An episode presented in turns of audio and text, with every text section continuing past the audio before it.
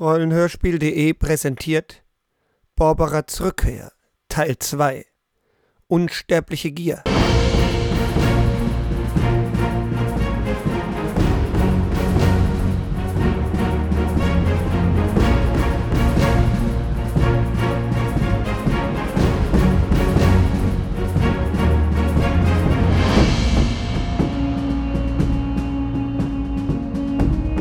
Eine mondlose Nacht, Dunkelheit über dem Land. Selbst der weiße Schnee reflektiert nur spärlich die Sterne. Es ist, als wolle die Finsternis mit dunklen Armen um das Land greifen und es ganz und gar umschließen. Dort ist eine Insel in einem dunklen See. Dort steht ein schwarzer Turm, hoch aufragend, wie ein Dorn im Fleisch der Welt. Linae, ihr seid angekommen, eure Pferde keuchen nach tagelanger Hast, Pferde gewechselt, immer weiter geritten. Die Braios-Diener haben dafür gesorgt, dass es so schnell wie irgend möglich ging. Jetzt siehst du den Turm. Für dich sieht er anders aus als für alle anderen. Die ganze Zeit schon auf dem Weg bist du einer Linie gefolgt, die über den Himmel geht. Eine Linie aus Energie, ein Strahl aus Energie. Zu mehreren Orten führte er. Und auch zu diesem. Hier glüht der Turm, brennt förmlich im Licht dieses Strahles. Eine Säule aus Energie geht in die Luft. Irgendetwas passiert hier. Dunkle Mächte werden beschworen, dunkle Kräfte entfalten sich. Das Auge sieht es, das Auge lechzt danach, das Auge lacht, das Auge fühlt, das Auge weiß, das Auge hasst. Er ist hier. Er ist schon hier. Du weißt es mit Sicherheit. Er ist schon hier. Ein paar Meilen südlich kommt eine andere Frau auf einem Pferde an. Auch sie ist geritten, auch sie hat Pferde gewechselt.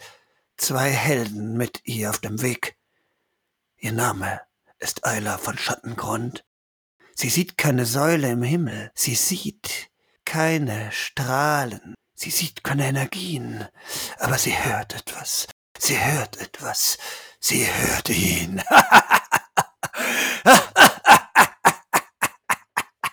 diese dumme Nuss. Ich hätte sie nicht gebraucht. Ich brauche diese Anbieterin nicht. Ich habe sie nicht nötig. Was sie tut, ich werd's ihr nicht lohnen. Ich werd's ihr nicht belohnen. Es wäre nicht mehr lang gewesen, Eila. Da hätte ich es selbst geschafft. Es wäre nicht mehr lang gewesen. Da hätte ich mir vielleicht dich genommen. Aber dann ebenso. Dann ebenso. Es ist soweit. Es ist soweit. Ayla. Und dann sehen die beiden Frauen einander eine Meile entfernt von sich. Sie sehen die Pferde der anderen Gruppe. Jeweils. Dort vorn sind sie. Ayla gibt dem Pferd noch einmal die Sporen, das arme Tier ist völlig fertig. Ein bisschen wird er es noch aushalten müssen. Mutter Linai, ruft sie. Wir sind gekommen, so schnell es ging. Wir wissen, was passiert.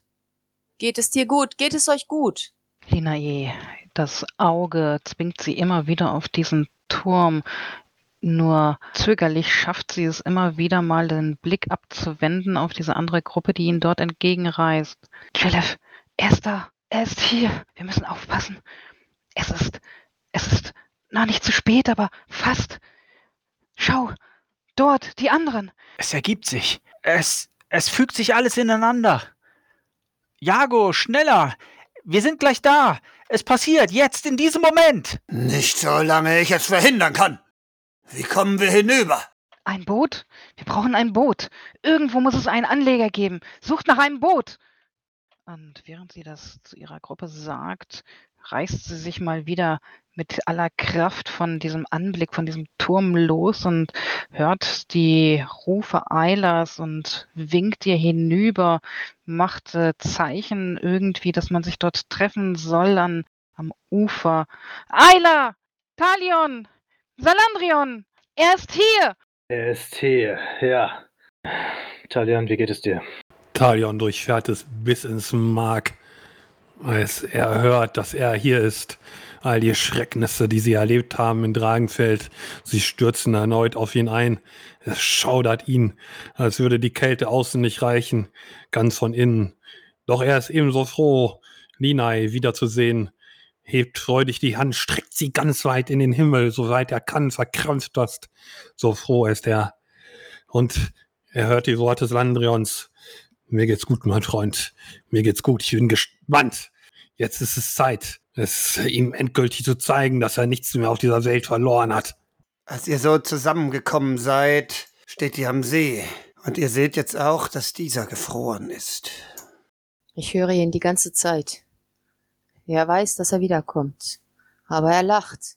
Er lacht, er sagt, dass er es alleine geschafft hätte und dass die, dass Pandora eine dumme Frau ist, eine dumme Nuss und dass er ihr nichts schuldet das, was wir dort gleich vorfinden werden. Ich glaube, wir können es kaum noch aufhalten. Aber vielleicht können wir diesen Leib, der für ihn gedacht war, auf irgendeine Art und Weise vernichten. Das, das wäre das Einzige, was mir einfallen würde. Gehen wir über den See. Zerschmettern. Seinen Geist zurückwerfen in den Limbus. Ei. Talion nimmt Linai fest in die Arme. Ich bin froh, dass sie jetzt zurückgekehrt ist. Natürlich auch ihr, Jelef. Geht es dir gut? Mir geht's gut, Talion. Aber sie drückt ihn ebenfalls herzlich an sich. Das ist jetzt nicht die Zeit für Wiedersehensfreude. Wir müssen uns eilen, sonst sind die ganzen Vorbereitungen, sonst ist das alles umsonst gewesen. Und sie schiebt ihn ein wenig von sich weg und schiebt den Eiler hinterher über dieses Eis. Eil dich, Talion! Er wollte ihr so viel sagen, aber natürlich hat sie recht. Er schaut sie an, schaut ihr tief in die Augen, dann wendet er sich dem See zu, nimmt ein Stück abseits der anderen, weil er fürchtet, dass das Eis brechen könnte, und macht sich auf, langsam schlitternd darüber zu kommen. Denif, wie ist der Plan? Haben wir einen? Ich. Nein. Das sind die besten Pläne. Werde ihm mit allem gegenübertreten, was noch in mir ist. Und ich mache so eine Bemerkung oder eine Kopfbewegung zu den Bandstrahlern rüber. Vielleicht können diese Tölpel auch irgendwas beitragen. Lasst uns hoffen und beten zu dem einen, dass wir stark genug sind. Ayla tritt an Ibn Yasafa und schaut ihm fest in die Augen. Hört zu, Meister, ihr kennt euch da aus, ich nicht. Aber wie ich sagte, ich höre ihn. Er sagt, er schuldet ihr nichts, dieser dummen Nuss. Er sagt, sie ist ein Speichellecker. All die Speichellecker werden nicht bekommen, was sie wollen. Hört ihr? Sie denkt wahrscheinlich, dass er mit ihr zusammenschreiten wird. Das wird er aber nicht. Vielleicht können wir das benutzen. Ja, das ist gut. Vielleicht. ja, vielleicht. Talion, Meister der Zunge, Ihr müsst sie, ihr müsst sie verwirren, gegeneinander aufbringen. Redet sie nieder, ringt sie nieder mit eurer Zunge. Vielleicht gibt es einen kurzen Moment des Zweifels, der für uns ausreicht. Talion nickt ihm zu, aufmunternd und lächelt. Ich werde es versuchen. Im Inneren aber ist er verwirrt. Ist es nicht gerade das, was er neu bekommen hat, dieses Bildnis, was genau das Gegenteil will? Er weiß es nicht, schüttelt den Kopf und geht einfach auf den Turm zu. Du merkst beim Betreten des Eises, dass dieses leicht knackt. Du wirst einen Weg über das Eis finden müssen, der nicht bricht. Magister, wir sollten das Eis stärken, damit unsere Gefährten herüberstürmen können. Ein leichter Ekel geht über Jelevs Gesicht. Das Eis stärken? Ja. Gut. Lass uns das tun.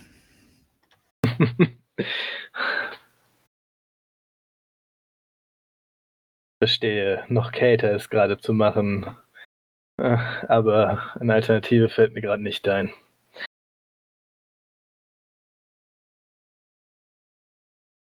Nehmt das Feuer aus ihm in euch auf. Wird euch nützen für später. Ein wenig dankbar schaut Jelef gerade rein, ob dieser Idee. Und äh, ja, das, so wird es gehen. Und er geht auf seine Knie, fast als würde er sich dem Gebet hingeben und fasst mit beiden Händen auf das Eis, um ihm die Energie zu entziehen. Salandrion, hilfst du ihm? Ja, ich knie mich neben ihn, spreche von der Macht des Eises, die alles umzieht, den Stillstand gewährt und die anderen Mächte innehält, die ich in mir aufnehme. Die Macht der Flammen. Sie sollen in mir sein, in mir brennen und mir und uns Kraft geben. Die Macht des Wassers, wie eine Welle unsere Feinde hindurch wegschwemmen wird. Auch sie soll mit mir sein. Die Macht des Humus, die ich nutzen will, um uns am Leben zu halten. Die Macht des Sturmes, die mit mir sein wird und mit uns, denn wir werden stürmen. Lasst es uns spüren. Das Erz, was uns schützen wird. Das Eis bleibt konzentriert zurück. Stark. Und so wirkt euer Zauber, die zwei Elementaristen vereint im Versuch, alles Kraft aus dem Wasser zu holen, Eis zu schaffen.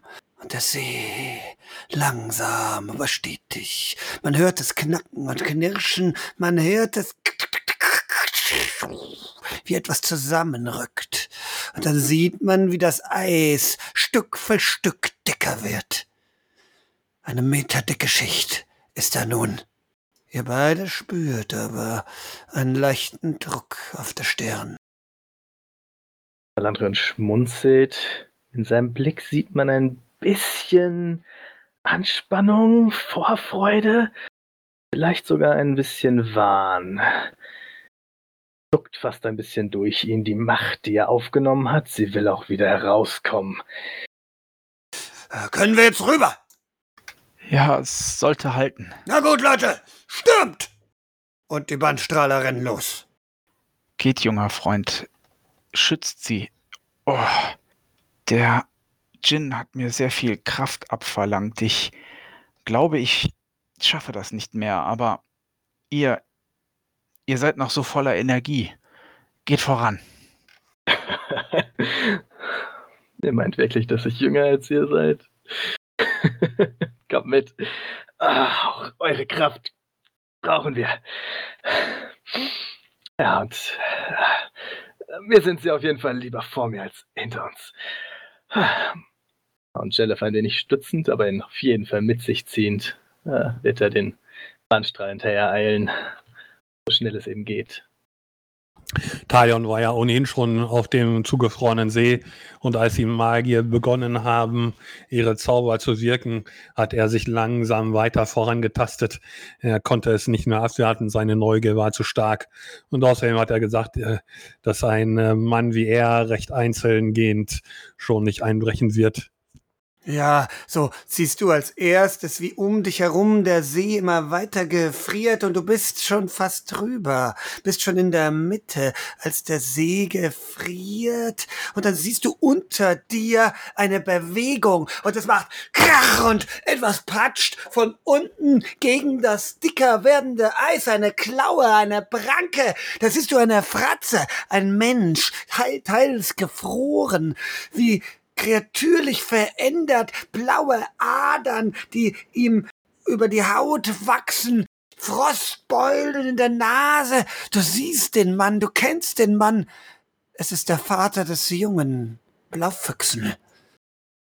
Zur Kreatur geworden, zum Vampir geworden, schlägt gegen das Eis. Hätten die anderen es nicht äh, ver äh, verstärkt, dann hätte er dich gepacken können. Und da sind noch weitere im See. Die anderen, die jetzt drüber laufen, sehen's auch unter euch. Vampire, niedere Vampire, die dort positioniert waren, um euch aufzuhalten. Fallen. Da sind Räu Menschen in Räuberkleidung. Auch die Frau, die Mutter des jungen Peldors. Sie schlagen gegen das Eis, wollen zu euch dringen, sind verzweifelt, weil eingesperrt. Ja, Talion bricht es fast das Herz, die Eltern des Jungen hier so zu sehen. Er ist erschrocken im ersten Moment, hat einen Hüpfer zurückgemacht, dann jedoch ist er mit weiten Sprüngen voran und versucht, das andere Ufer zu erreichen, um diese niederen Gestalten. Darum kann man sich noch später kümmern. Hier geht es um ganz andere. Die Anführer, die brauchen wir. Eiler war ebenfalls schon fast voreilig auf den, auf das Eis im See und wird spüren, wie unter ihren Füßen das Eis dicker wird. Ja, natürlich. Wie dumm von ihr. Manchmal die einfachsten Dinge vergessen. Doch ihr Blick ist starr, gerade ausgerichtet und Entschlossenheit ist darin und in den Winkeln ihrer Augen etwas Wildes, Aufloderndes, Brutales, Zorniges, das sie vielleicht verstärken mag. Voran, sagt sie noch einmal, schaut aber, wo ist Mutalinai? Wo ist Ibn Yasafa? Wo ist Talion, Salandrion? Irgendwo weiß sie, sie gehören zusammen und sollten, trotz den vorpreschenden Bannstrahlern, gemeinsam gegen den Feind ziehen. Und so findet ihr euch alle auf dem Eis zusammen. Rennt ihr oder lauft teilweise etwas langsamer, aber doch jeder über das Eis, unter euch die Vampire, die zu euch wollen, und vor euch der Turm. Die Bannstrahler kommen als erstes an, das Tor. Sie brechen es ein, stürmen in den Hof hinein, und dort hört ihr Schreie. Kampfeslärm. Ihr folgt. Auch durch das Tor oder versucht ihr anders hineinzukommen? In der Hitze des Gefechts. Wie auch immer, es ist jetzt keine Zeit für Taktik. Wir wissen, wo der Feind ist. Wir müssen hinein. Ich laufe, vielleicht mit den anderen zusammen, hinter den Bandstrahlern her. Im schnellen Schritt lasse sie trotzdem vorgehen. Es ist ihre Aufgabe, diese Dämonenwesen zurückzutreiben. Das ist ihre Gottheit. Die meine ist, dafür zu sorgen, dass keiner entkommt und jeder seiner gerechten Strafe vorgestellt wird. So stürmst du auch hinein und siehst vor dir, wie die Bandstrahler kämpfen. Mutig kämpfen sie gegen, ja, die Kreaturen der Nacht, die Vampire. Es sind mehrere Gestalten, die vermisst waren, Gestalten, die verloren waren. Sie kämpfen. Dort in Bauernkleidung einige, Händler andere, Jäger wiederum und Räuber. Sie haben hier gelauert, sie springen von den Mauern auf die Bandstrahle, auf euch, auf alle und kämpfen mit Klauen und Messern und Waffen und wollt euch zu Boden ringen. Ihr kommt nicht hinein! Ihr walzt euch nicht hinein! Talion indes hatte seine Waffen auch schon gezogen und war fast schon lebensmüde bereit zu stürmen. Dann jedoch denkt er daran, dass das Massengefecht nicht sein Zuhause ist, nicht sein Metier. Er denkt an die langen Nächte der Fassadenkletterei in Punien und schaut nach einem Fenster, einer Öffnung, einem Umweg, einem Weg der Schatten in den Turm hinein. Ja, da kann man die Mauer hoch, dort durch diese Luke. Das könnte dir gelingen. Willst du es wagen?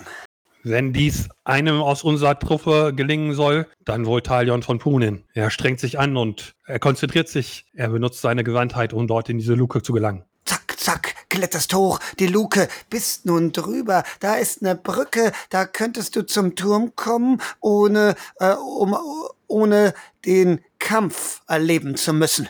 Aber die anderen, die kommen da nicht so einfach hoch. Oder kannst du ihnen helfen? Von oben schaue ich mich kurz um. Vielleicht sind dort Reste des Turms, Bretter oder dergleichen zu finden. Ja, tatsächlich. Da ist eine Latte. Wenn man die runterlegt, da könnten die anderen vielleicht hochklettern. Denn Mutter Linae, die ist gerade auf dem Weg zum Eingang. Da warten aber oben Vampire, die sich auf sie stürzen würden. Hier, hier, Linae, Salandrion, Einer! Nein, einer ist längst vorgestürmt. Natürlich, sie setzt sich in den Kampf. Aber die anderen, Talion schiebt die Latte so nach unten, dass sie sich verkeilt und auch für etwas unbegabte Kletterer ein gangbarer Weg ist. Eilers Augen versuchen das Schlachtfeld im Blick zu halten. Sie wehrt sich selbstverständlich, doch ihr Ziel ist Jago, irgendwo hier muss er sein, er führt sie an. Als sie ihn ausfindig machen kann, versucht sie sich zu ihm durchzuschlagen. Jago. Jago. Der kämpft grad. Er, der alte Mann ist erstaunlich äh, ähm, äh, behende. Er ist kein Krieger, wird ähm, von seinen Leuten geschützt, betet in der Mitte, aber ähm, und was er dort spricht, scheint den anderen Kraft zu geben. Er blickt kurz zu dir rüber. Kämpfer, Heiler von Schattengrund, bist du nicht dafür geboren? Das Licht, Jago, das Licht der Göttin, das Licht der Sonne, das Licht Praios. Ich werde es versuchen. Doch dieser Ort ist dunkel und finster. Praios Licht kommt nur sehr schwerlich hierher. Doch er ein Zepter hat er in der Hand und stößt es in den Boden und spricht Worte. Und das Zepter beginnt zu leuchten. Heiler beschützt ihn so lange, ist um ihn herum, schlägt die Feinde zurück, damit der alte Mann seine Ruhe hat. Seine Aufgabe ist das Licht zu rufen. Sie werden sonst kämpfen und sich zu lange aufhalten. Und so kämpfst du gegen die Vampire. Einer kommt auf dich zu. Du kannst ihn mit dem Zweihänder zur Seite drängen. Ein zweiter will dich packen. Was tust du? Ich kämpfe mit allem, was geht. Ja, auch Ayla kann andere Kämpfe. Nicht nur der Zweihänder ist es, das, das ich um mich herum schwinge, sondern auch Tritte sind es. Ja, Tritte, die ich verteile, Boxhiebe, Hiebe mit meinem Kopf, mit dem Knauf nach hinten und dann nochmal rund. Das ist es, wie ich kämpfe. Du kämpfst, du tötest, du schlägst deine heilige Waffe in die Leiber der Vampire. Das Licht aus dem Zepter verbrennt sie, drängt sie zurück. Ihr könnt einen Weg bahnen, einen Weg zum Tor. Und während ihr dort weiter in diese Richtung streitet, dort, da sehen Linai und auch Cele von Salandrion, dass Talion einen Weg oben gebahnt hat, den ihr gehen könntet. Landrion bietet den anderen an, sie ein wenig zu stützen. Die Räuberleiter oder wie man auch immer da hochkommen mag, hilft ihnen, Mauer zu erklimmen von unten. So klettert ihr hinauf. Klettert hinauf zu dieser Brücke, die zum Haupthaus führt. Rennt hinein, unten seht ihr Ayla, wie eine, wie eine Göttin kämpfen. Um sie herum fallen die Vampire zu Boden. Sie schreien auf. Ihr rennt in den Stockwerk, in den oberen Stockwerk. Jetzt werdet ihr die Treppe runter müssen. Der Turm ist leer. Hier ist ganz und gar gar nichts. Die Treppe führt nach unten in den Hauptraum, wo gerade die Brioten versuchen hineinzukommen. Doch da sind weitere Vampire, die sie aufhalten. Und dort hinter denen stehen zwei, die besonders auffallen. Sie haben euch noch nicht gesehen. Ein Mann in feinster Kleidung und eine junge Frau. Ja, es sind die auf dem Bild, die ihr in der Baronie gesehen habt. Ganz eindeutig. Wir fallen den Feinden in den Rücken. Zerstalion, überlass dich Raum mir. Er grinst. Na, dieses siegesgewisse Grinsen, was er immer führt, wenn es um die Eroberung geht. Es scheint merkwürdig fehl am Platz, aber er scheint einen Plan zu haben. Er öffnet sein Hemd, sodass das Symbol der Raya, was er an einem Amulett trägt, gut sichtbar ist und springt die Stufen der Treppe hinab. Salandrin folgt auf dem Fuße, er sich um die Frau kümmert, dann ist sein Ziel der Mann. Ja, Talion, du bist Erster und springst runter. Aber die Frau und der Mann drehen sich zu euch um. Sie haben euch gesehen. Was macht Linai? Linai steht noch oben an der Balustrade oder an dem Absatz, schaut sich um, was hier vielleicht noch ähm, nützlich wäre, um die Tür aufzukriegen, ein, eine Deckung, irgendetwas, was die ähm, Viecher auf Abstand hält, sollte man zu nah an sie heran müssen. Ja, da sind Tische und Stühle umgeschlagen. Jelev, geht's euch gut? Ja, mir geht's gut. Wir müssen die Tür aufmachen. Glaubt ihr, wir können vielleicht diesen kleinen Tisch dort nehmen und uns unter dem Schutz zur Tür hin begeben? Ich habe eine andere Idee. Wartet und Jalef greift in sich, spürt nach der Kraft, die er eben aus dem See gesogen hat und wandelt sie in sich um in ein anderes Element. Es kostet ihn einige Anstrengungen und dann ruft er Eolito! Und ein brausender Wind, fast ein Sturm, erfüllt den Raum und wirft die ähm, Vampire zu Boden, um möglichst den, Patri äh, den, den, den, ähm, äh, den Kriegern, die dort in den Raum eindringen wollen, den Moment zu geben, die Zeit zu geben, die sie brauchen, um die Tür zu passieren. Beschreibe, was passiert? Dem Baron und der Tochter passiert nichts. Was passiert bei den anderen?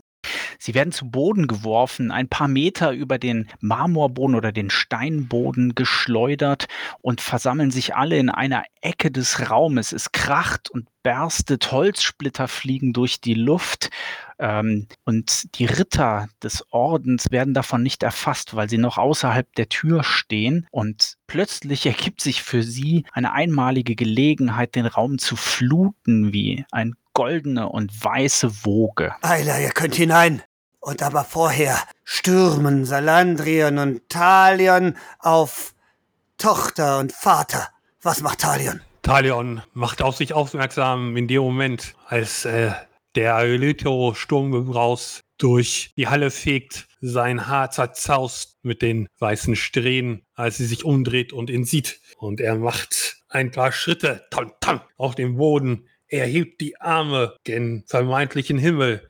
Es ist eine Einladung zu dem berühmten almadanischen Schreitanz. Und dabei schaut er sich fest an. Die Frau. Ja. Sie schaut dich an, blickt zu dir, spitzt die Lippen, leckt sich über sie. Du wirst mir schmecken. Du wirst mir schmecken. Und dann springt sie auf dich zu. Klauen wachsen ihr aus den Fingern. Talion hofft, dass er sich nicht verschätzt hat, wehte zu Avis, zu Fex, vor allem aber zu Raya, als er ihr Wildnis gesehen hat und die Geschichten, die sich zusammenfügen von den Entführten.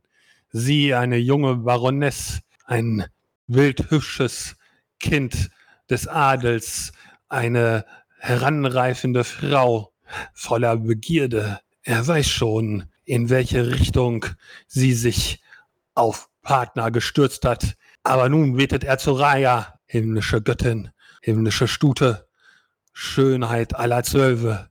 Hilf mir dieses eine Mal, ich gebe mich dir ganz hin, ich schwöre es. Ich werde mich weinen lassen, dir zu ehren. Hilf mir einmal, er greift dabei zu dem Kelch, dem Raya-Zeichen, das an einem Amulett um seinen Hals hängt. Er entreißt, die, zerreißt die Kette, nimmt sie in der Hand und als die Frau auf ihn zuspringt, betet er, das, was hier wütet, kann niemals Liebe sein. Lass sie erinnern, das, was noch von ihr übrig ist, an wirkliche Liebe, an wirkliche Lust, Begierde und nicht das, was sie zuletzt getan hat. Das ist Machtmissbrauch. Das ist Missbrauch. Nichts davon soll die Göttin jeweils, jemals wieder zu Gesicht bekommen. Und er wirft ihr diese Kette und sich selbst entgegen, legt sie ihr um und schenkt ihr eine Umarmung voller Liebe. Raya, auch dir, sei mit uns. Er gibt alles, alles in diesen einen Moment und benutzt sein Spezial Verführung, aber nicht um wirklich zu verführen, sondern um den Rest in dieser Baroness die wahre Liebe zu zeigen und die Kreatur damit zu bannen. Und so springst du vor, die Kette willst du ja umlegen, sie greift nach dir, ihre Klauen, sie greift nach dir, ihre Klauen bohren sich in dich hinein, tief in dein Fleisch, du spürst den Schmerz, du spürst das Blut, das durch dich dringt, aber etwas treibt dich, etwas führt dich. Die Kette wird mir in den Hals gelegt. Die Frau, sie schreit kurz auf, drückt noch mal zu, noch einmal Schmerz, aber dann scheint die Kette kurz zu glühen und die anderen, die für einen kurzen Moment hinschauen, sehen wie auch Talion. Er scheint größer zu werden, schöner zu werden. Sein Haar, glüht das nicht für einen Augenblick? Nein, das muss eine Einbildung sein. Aber die Frau, sie, sie, sie, die, die, die, die der Versuch, ihn zu töten, verwandelt sich. Ihre Berührung wird zärtlich. Ihre Hand streift, ihre Klaue streift über seine Haut. Sie verschwindet, die Klaue. Finger zeigen sich wieder, das Gesicht schön und jung. Sie fällt in seine Arme. Das Raya-Zeichen auf der Brust. Sie schaut ihn ganz verzaubert, ganz verwundert und ganz entsetzt an. Wie, wer, was und... Dann zerfällt sie zu Staub. Salandrian, was machst du? Salandrian ist im Gegensatz dazu gänzlich von der Magie vereinnahmt. Er hat den Stab fallen lassen. Mit einem Grinsen auf den Lippen springt er herunter, beide Hände vor sich gestreckt. Flammen mit mir, alles soll hineinfließen. Seine Hände fangen an zu glimmen, Feuer emporzusteigen, versucht auf den Feind einzuschlagen, wie er es damals gelernt hat. Ah, Ochsen zu kämpfen? Nein, ah, es geht darum, hindurchzuschlagen, die Flammen zu nutzen, den Feind mit dem Feuer zu verbrennen, auf nächste Nähe. Und dass man sich dabei selbst verbrennt, das ist nicht so wichtig, solange man voll und ganz mit dem Element ist. Höre ich ein Kommando? Ich gebe alles. Die ganze Kraft des Feuers fließt hier hinein, die ich eben aufgenommen habe. Baron springt auf dich zu. Er hat ein Schwert in der Hand, will's nach dir schlagen, doch da sind schon die Flammen da und jetzt beschreibe, was passiert. Ach, die Flammen ah, umspielen das Schwert. Ah, Salandron taucht darunter hindurch. Er greift nach dem Arm, umgreift ihn, ah, wo sich Brandspuren ausbreiten. Ein Schlag in die Seite. Der Baron ah, muss ein bisschen Knie einstecken. Das Schwert fällt zu Boden. Der Kopf wird genutzt. Auch da fängt es kurz an, eine Flamme sich zu spielen, und Salandrions Kopf stößt gegen den des Barons. Aber mit den beiden Händen hält er ihn fest, hält ihn fest an sich, auf dass die Macht der Flammen mit ihm ist. Und so geht auch er zugrunde. Und die Bannstrahler strömen hinein, Eiler, ganz voran. Die Vampire fliehen in alle Richtungen oder werden vernichtet. Und ah, und Lina I, du siehst es und weißt es. Er ist fast da. Es dauert nicht mehr lang. Und Ayla, du kannst ihn lachen hören. Und ihr beide wisst, dort ganz oben auf dem Turm, dort geschieht's. Ganz oben dort geschieht's. Nur der Wächter, ruft Ayla zu den anderen, Luzelins Worte in ihr Gedächtnis rufend. Er ist nur der Wächter. Da hoch müssen wir, hochstürmen. Und dann wartet sie nicht. Sie hat sie alle einmal gesehen, ja. Sie sind alle noch am Leben. Eiler stürmt die Treppen hoch. Ein bisschen von Sinnen. Irgendwie so voller Wut. In Talions Geist verklingt noch der almadanische Tanz, beziehungsweise die Musik dazu, der Lamento, als die Frau in seinen Armen zur Asche verfallen ist. Er ist gerührt, innerlich fast zerschmolzen, von der tiefen Liebe seiner Göttin Raya erfüllt. Doch er muss jetzt wieder die Kraft finden für den Kampf. Er zieht den Spieler und den Hakendolch, runzelt die Stirn, atmet ein paar Mal tief durch und eilt dann Eiler hinterher. Eiler, warte, wir kommen! Salandrion spürt noch die Macht der Flammen, die gerade mit seinen eigenen Händen seinen Feind verbrannt haben. Nur noch Asche um ihn herum. Brenne raunte noch einmal. Muss erstmal innehalten. Geht dann ein paar Schritte langsamer. Langsam das Feuer aus ihm heraussickernd. Anderen hinterher. Hebt seinen Stab auf. Hält kurz an der Wand fest. Dann murmelt er. Jetzt der Sturm. Seid mit mir. Und langsam geht es den anderen hinterher. Linai steht bei Jalef, hat ihn jetzt, nachdem er seine Kraft nochmal in diesen Zauber reingesetzt hat, etwas gestützt, etwas gehalten und schaut jetzt den anderen nach und ihr Blick ist äh, entsprechend ähm, entschlossen und sie schaut zu Jalef an. Kommt, die Kraft müsst ihr noch aufbringen. Ich stütze euch, aber ihr müsst mit. Gut, ich danke euch. Hoffentlich kommen wir nicht zu spät. Und so eilt auch ihr hinauf. Die Stufen in den Raum, in dem da manche von euch schon mal waren, wo nichts ist. Eine weitere Treppe hinauf. Dort ein weiterer Raum, ein großer Raum, der fast leer ist bis, ja, bis auf die Mitte.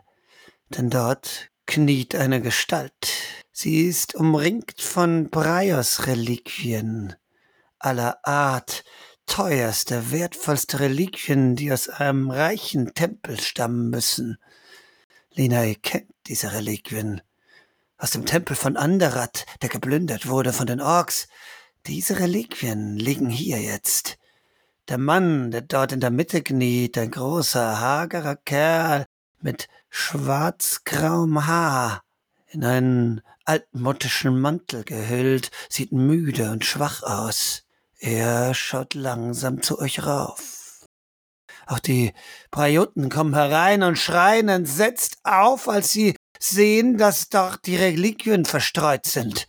Ah, gut, meint die Gestalt, und die Bandstrahler wollen schon Anstalten machen und die Reliquien aufsammeln. Haltet ein, ihr Narren! Talions Stimme ist ungewohnt fest und fast schon bösartig zornig. Das hier ist sein Gefängnis, nicht wahr, von Ribeshoff? Ah, ein kluger Mann, ein gebildeter Mann, das, äh, das freut mich. Einen schönen Tag. Mir von, mir von Ribeshoff ist mein Name.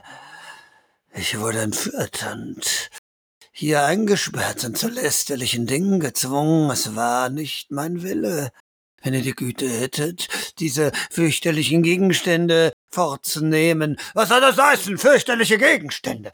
Ich meine natürlich diese hochheiligen Reliquien. Dann könnte ich euch helfen. Ihr müsst es nämlich wissen. Dort über uns, dort ist Padona, eine fürchterliche Frau, rein und böse. Ich kann euch helfen, sie zu bezwingen. Fasst nichts an, sagt Eiler mit fester Stimme. Es ist um ihn, damit er nicht ausbrechen kann. Und das, was oben passiert, klaut ihm wahrscheinlich seine letzte Kraft. Er wird benutzt. Aber wenn wir die Gegenstände entfernen, dann lassen wir ihn frei. Wir sollten ihn vernichten, nicht wahr? Du hast genug Unheil gebracht. Seit wie lange existierst du so? Ich bin kein Teufel, wie du meinst. Jahrhundertelang hab ich geschlafen, nur hier und da genommen, was ich brauchte, bis sie kam und mich geweckt hat. Es ist nicht meine Schuld. Befreit mich und ich helfe euch. Salandrin war in den Raum gestürmt. Seine Haare sind wirr, wie vom Wind zerwirbelt.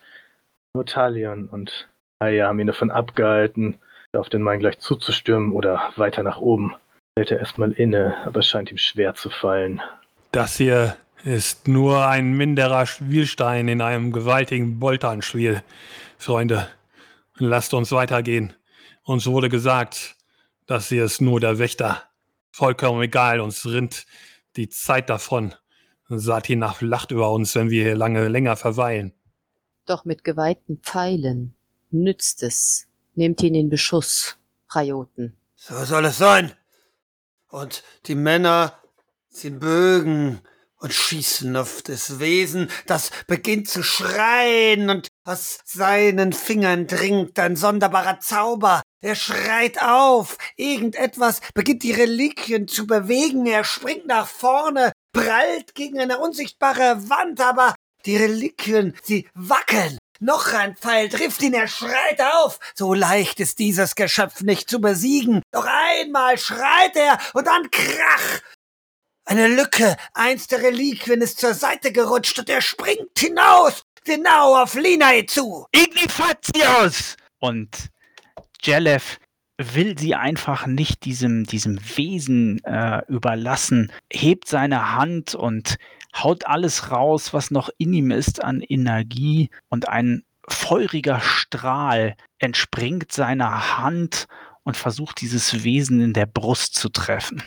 Und die Flammen treffen genau auf die Brust des Geschöpfes, brennen sich in es hinein. Und jeder andere Vampir, da bist du sicher, jedes andere Kreatur wäre von dieser unglaublichen Macht Salandrian, du kannst es sehen, aus Chelefs Händen, ein Zauber so mächtig. Der alte Mann entfaltet eine Energie, ein Zauber, den du selten in dieser Macht gesehen hast reißt den Vampir um.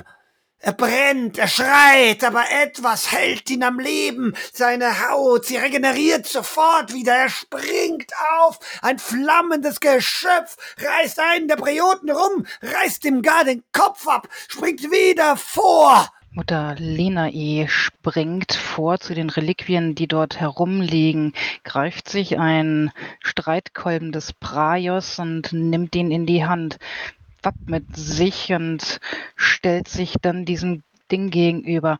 Höre! Höre! Ah, ihr werdet büßen! Ihr werdet büßen! Er springt auf dich zu, brennend, voll Schmerzen. Die Kraft, sie ist ihm entzogen. Aber es wird noch reichen, dich zu packen. Was tust du, Lenay? Sie ja, hebt diesen Streitkolben an. Die und, Kralle kommt auf dich zu, Prack deine Mit- Kehle! aller Macht, die sie noch äh, in ihren Armen hat, donnert sie ihm diesen Praios geweihten Streitkolben gegen die Schläfen und sie gibt alles. Du schlägst dem Geschöpf den Kolben gegen den Kopf. Es schreit auf, die Kla Klaue drückt deinen Hals zu, du kriegst keine Luft mehr. In dem Moment ist Talion endlich an dem goldenen Gong angekommen, der eine der Reliquien ist aus dem Tempel von Andernat. Ein Gong, den man schlägt, wenn die, wenn die verschiedenen Andachten begin- beginnen. Er nimmt diesen goldenen Schlegel, der daneben liegt, und haut mit aller Macht gegen diesen Gong. Und der, der Laut, der scheint in euren Ohren, klingt er wohl und gut, doch in den Ohren des Monstrums, des Vampires, da scheint es schrecklich zu klingen. Er zuckt zusammen, er lässt los und in dem Moment trifft die Keule, trifft der Streitkolben Linaes seine Stirn. Er schaut dich an. Das uralte Geschöpf, tausende Jahre alt, mächtig, unbesiegbar und zerfällt zu Staub. Verdammt! Ich renne zu Mutter Linae und ähm, halt sie, halt sie fest. Alles gut, atme. Du hast das wunderbar gemacht. Ayla, wir hätten ihn benutzen können. Ihr, wenn das wirklich dort oben diese, diese Hexe, diese Padona ist, dann hätten wir ihn gegen ihn, gegen sie benutzen können. Alles Lüge. Glaube niemandem und nichts, was du hier siehst. Wir sind die Einzigen, auf die wir vertrauen können. Können wir das? Ja, sagt Talion, wir sind das Bündnis. Er ist an Linae voller Sorge herangetreten und zeigt ihm das Bildnis, was er von Lucelin geschenkt bekommen hat. Wir vertrauen uns, nicht diesen Geschöpfen. Sie verraten uns nur. Wir müssen hinauf. Ayla sagt dies und ist schon auf dem Schritt nach oben. Wo Salandrian schon vorgestürmt ist. Wer warten kann, den Sturm zu nutzen. Zu sehen, was dort oben ist. Ist es wirklich Padona? So hetzt ihr alle hoch, den Turm hinauf und kommt auf das oberste Plateau, die Zinnen um euch herum. Was ihr seht, ist schauderhaft. Als erstes fällt euch ins Auge, dass der Boden ganz und gar beschmiert ist mit Zeichen und Symbolen. 13 Eck. Salandrian, aber vor allem Chelef werden wissen, dass zwölf der Ecken beschriftet sind mit den Namen der Dämonen. Das dreizehnte beschriftet mit dem des Namenlosen. Dort steht auf diesem dreizehnten Eck eine Frau, so schön, dass fast sogar Ayla vor ihrem Antlitz erblasst. Eine Elfe mit schneeweißem Haar in einem schwarzen Kleid. Ihr Haar weht im Sturm, im eisigen Sturm, sich hier, der hier mittlerweile aufgezogen ist. Vor ihr in der Mitte steht ein Kessel, ein großer, sonderbarer Kessel. In ihm kocht eine Substanz. Auf den Zinnen sitzen außerdem vier Gestalten und schauen das Ganze an. Es sind die vier Harpien, die Linae und Talion schon einmal getroffen haben. Sie schauen das Schauspiel an und schauen nun zu euch.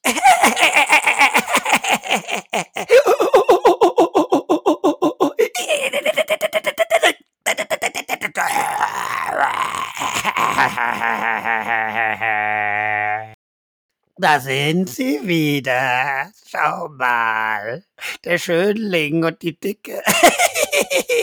oh ja, oh ja, ich erkenne sie wieder. Und sie haben viele Freunde mitgebracht. Viele hässliche Freunde. Oh, ich weiß nicht. Der da gefällt mir. Und die Kleine da, die Blonde. Oh, ja, die Blonde. Oh, da ist man fast traurig, dass man nicht, ha, dass man nicht. Aber das ist nur Ablenkung. Die vier Harpien, die da ihre Sprüche klopfen. Euer Blick, der wendet sich wieder zum Topf. Da brodelt es immer mehr. Und die Frau, die Elfe, sie scheint entrost zu sein, euch kaum zu bemerken. Energien funkeln hier hin und her. Eine schreckliche Macht, Salandrion, Chele, verkennt ihr, entfaltet sich grad zu ihrem Höhepunkt. Seid ihr zu spät? Oder könnt ihr noch was tun? Salandrion, aufgeputscht mit all den Stürmen in sich, mit all der Kraft des Windes, die er aufgenommen hat, beginnt zu pusten, zu pusten. Wenn der Sturm schon ihre Haare erreichen kann, vielleicht doch, vielleicht gibt's die Möglichkeit, sie einfach hier vom Turm zu pusten. Stürme mit mir.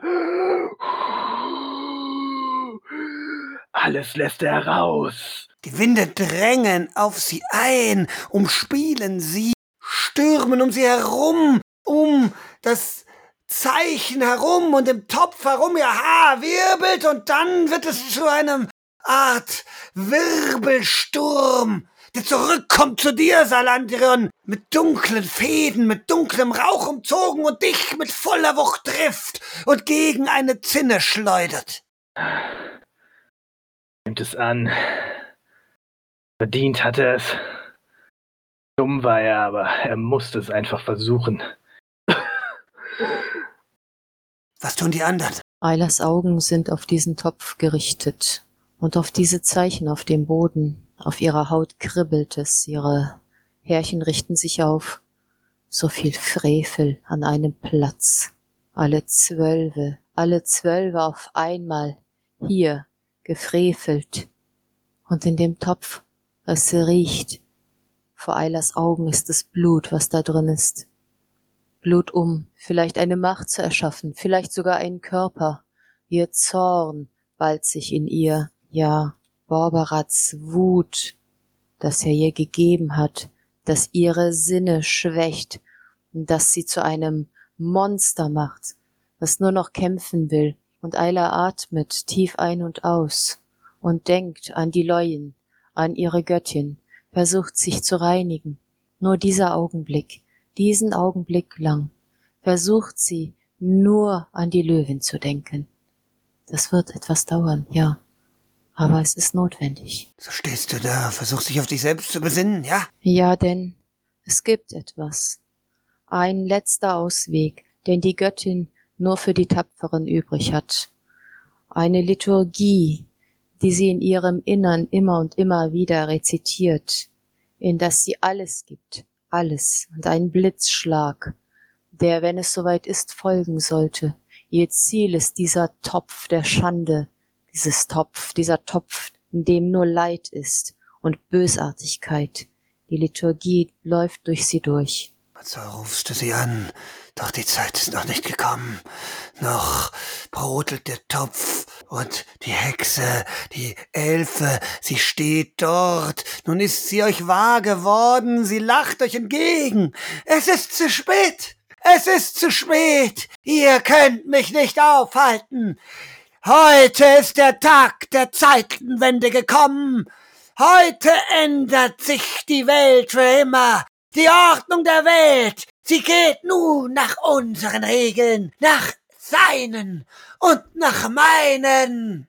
Celef Talion, Linai, was tut ihr? Jelif tritt von hinten an Ayla heran, bedacht darauf, ihre Konzentration nicht zu stören und ihr nicht in die Quere zu kommen, so murmelt er doch leise in diesem ganzen Wahnsinn hier Ablativum. Und um sie herum bildet sich eine Kuppel, eine schützende, die die Rondra-Geweihte vor Angriffen und Flüchen dieser schrecklichen Person schützen soll. Und er hält sich im Hintergrund etwas auf Abstand, so dass gerade so die Kuppel des Zaubers schützend über sie wirkt. Talion konnte sich die ersten Augenblicke kaum rühren. So eingenommen war er von dieser schmerzhaft schönen Frau, die dort steht. Und wenn ihm nicht vorhin dieses Raya-Glück gelungen wäre, wenn er nicht noch entrückt geworden gewesen wäre, so wäre er wohl in den Bann geschlagen. Denn schöne Frauen, das sind letztlich seine Schwächen. Und diese hier steht für alle Formen der finstersten Verführung, die ihn auch in den Bann geschlagen hätten. Doch Raya ist von eben noch bei ihm.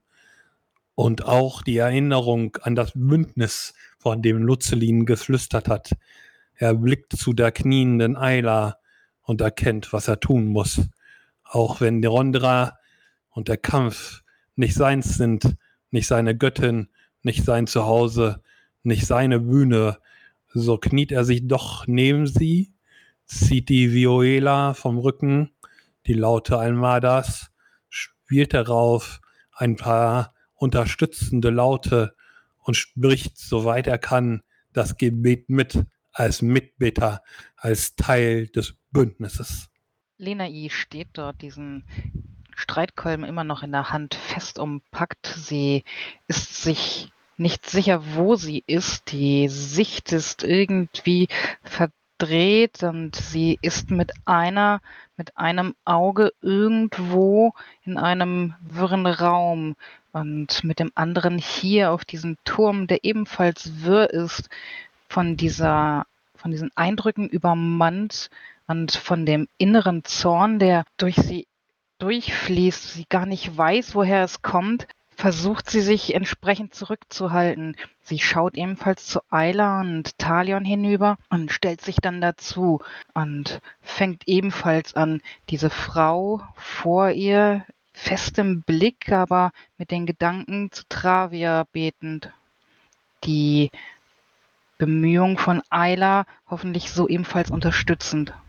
Als ihr da so steht und auf eure Weise versucht, Ayla zu helfen, was auch immer sie vorhat, da kocht es auf im Topf und die rote Flüssigkeit es wird wohl wirklich Blut sein. Spritzt in die Höhe, Klumpen bilden sich, die in die Höhe fliegen und wieder im Topf landen. Fleischige Klumpen, blutig, sienig, knochig fast. Und dann fließt das Blut langsam hinauf, langsam in der Mitte wie in einem Strudel hoch zu einer Stelle, wo es sich ballt und formt, wo es sich zusammenzieht und etwas bildet. Ist es nicht ein Gehirn? Es bildet ein Gehirn. Dann Blutbahnen, die hinabfließen, zu Gliedern, zu Brust, zu Beinen werden Das Lachen der Elfe hört ihr im Hintergrund. Padona lacht, der Sturm, er tobt, und diese Gestalt, die langsam Blutadern bildet, Hände bildet aus Blut, aus Blutgefäßen, aus Knochen, aus Hautfetzen, die sich zusammenziehen, aus einem Knochenschädel, der das Gehirn umgibt, aus einem, einer Wirbelsäule, aus Lungen, die ihr atmen seht, pulsieren seht, ein Herz, das glüht und pocht, dann Haut und Haar und Augen. Da steht ein Mann, ein Mann ganz unscheinbar, so ganz normal wie jeder, den man auf der Straße treffen würde. Leicht dunkle Haut hat er, mit schwarzem Haar, lang hängt es ihm die Schulter hinab. Er steht dort, ganz ruhig, ganz still, ganz ohne Bewegung, die Augen geschlossen. Der Sturm ist still geworden. Kein Geräusch ist mehr zu hören. Eiler, was tust du? Eilers Flüstern wird lauter. Und so bitte ich dich, sagt sie, ich bitte dich, Mutter. Ich bitte dich, Rondrikan, Sturmwind, trage den Blitz, trage ihn für uns, für dere. Wir sind dein Schicksal. Nimm mich, wenn es sein muss, nimm uns alle, doch trage ihn hierhin, den Blitz, und triff ihn. Den letzten Ausweg erbitte ich von dir, triff dieses schändliche Leid. Famalor, unterstütz uns, unterstütz uns gegen diese Magie, gegen diese Schändlichkeit, gegen all die Zwölfe. Rondra, du bist meine Herrin. Blitzschlag erbitte ich von dir, einen letzten Auftritt, einen letzten Ausweg. Triff ihn, Mutter. Und da ist der Sturm wieder da. Man hört ihn laut und kräftig. Plötzlich ist er über euch, der Eissturm in all seiner Gewalt. Und da, zack! Ein gewaltiger Blitz aus dem Nirgendwo hinabgeschossen auf den Turm, direkt in die Gestalt im Topf hinein. Ein Donner gleicht danach, so laut und fürchterlich, so gewaltig, so majestätisch. Die Gestalt, die da stand, sackt im Topf zusammen. Pandora schreit, kann's nicht glauben, kann's nicht fassen. Und dann plötzlich, Eila, hat dich was gepackt, hat dich was im Arm. Da steht der nackte Mann, der eben noch im Topf war, plötzlich vor dir, packt dich, greift dich, hat dich in seinen Arm, zieht dich an sich, lacht dich an, lächelt.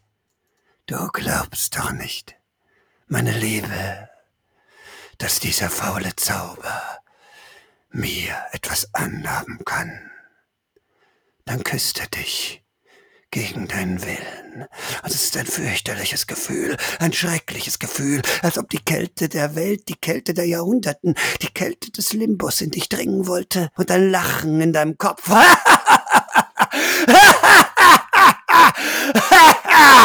du glaubst doch nicht! Und dann stößt er dich fort und ihr alle werdet zurückgeschleudert und da steht er, der Dämonenmeister vor euch, nackt und vor euch mit wehendem Haar, dass ihr mir gewachsen seid. Und er dreht sich um zu Pardona und schaut sie an. Und du, du albernes Weib, nichts schuldig dir, nichts bekommst du von mir. Selbst hätte ich mich befreit in kurzer Zeit. Er dreht sich nochmal um zu euch. Schätzelina-E lächelt. Wir sehen uns wieder. Schatzetalien, bald. Und verschwindet in Schatten und Rauch. Nein, nein, das, wie kann das sein? Dieser, dieser eitle, selbstgefällige, dieser erbärmliche, ich habe ihm, ich habe ihm alles gegeben. Und Madonna taumelt durch den Kreis, der nun erloschen ist, taumelt dort herum, stützt sich an Tau am Topf, schaut zu euch rüber, sie flucht, sie blickt in den Himmel. Barbarat! Barbarat, du Verräter! Bleib hier! Wir, wir zwei, wir können zusammen! Ich bin dein und du bist mein! Dann blickt sie zu euch, wütend und hasserfüllt. Ihr, ihr, ihr seid daran schuld. Ihr habt alles verdorben. Tötet sie! Und vor euch erscheint eine dämonische Gestalt, ein Löwe, ganz schwarz mit Schwingen und Hörnern, und er greift euch an, während sie sich verwandelt in einen gewaltigen, riesigen Drachen, einen Gletscherwurm, und langsam in die Höhe abhebt. Was tut ihr? Durch die erste Wucht zur Seite geschleudert, kommt Ayla langsam zu sich, kommt auf die Beine und merkt, dass sie nicht geatmet hat die ganze Zeit. Ihre Lippen sind kalt, sie sind aufgesprungen, Blut läuft ihr aus dem Mund. Sie weiß nicht warum. Es ist, als ob irgendetwas sie von innen aufgerissen hat, ihr die Zunge entzweit hat, ihr die Lippen abgerissen, ihr Gehirn mit Krallen durchwühlt.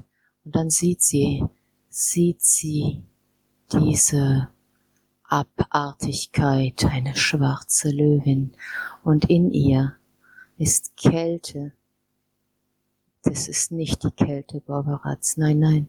Das ist nicht die Kälte der Wut, sondern die Kälte, wenn man weiß, wofür man ist. Und sie nimmt ihren Zweihänder und zum ersten Mal vielleicht, seit man sie kennt, lächelt sie vor einem Kampf.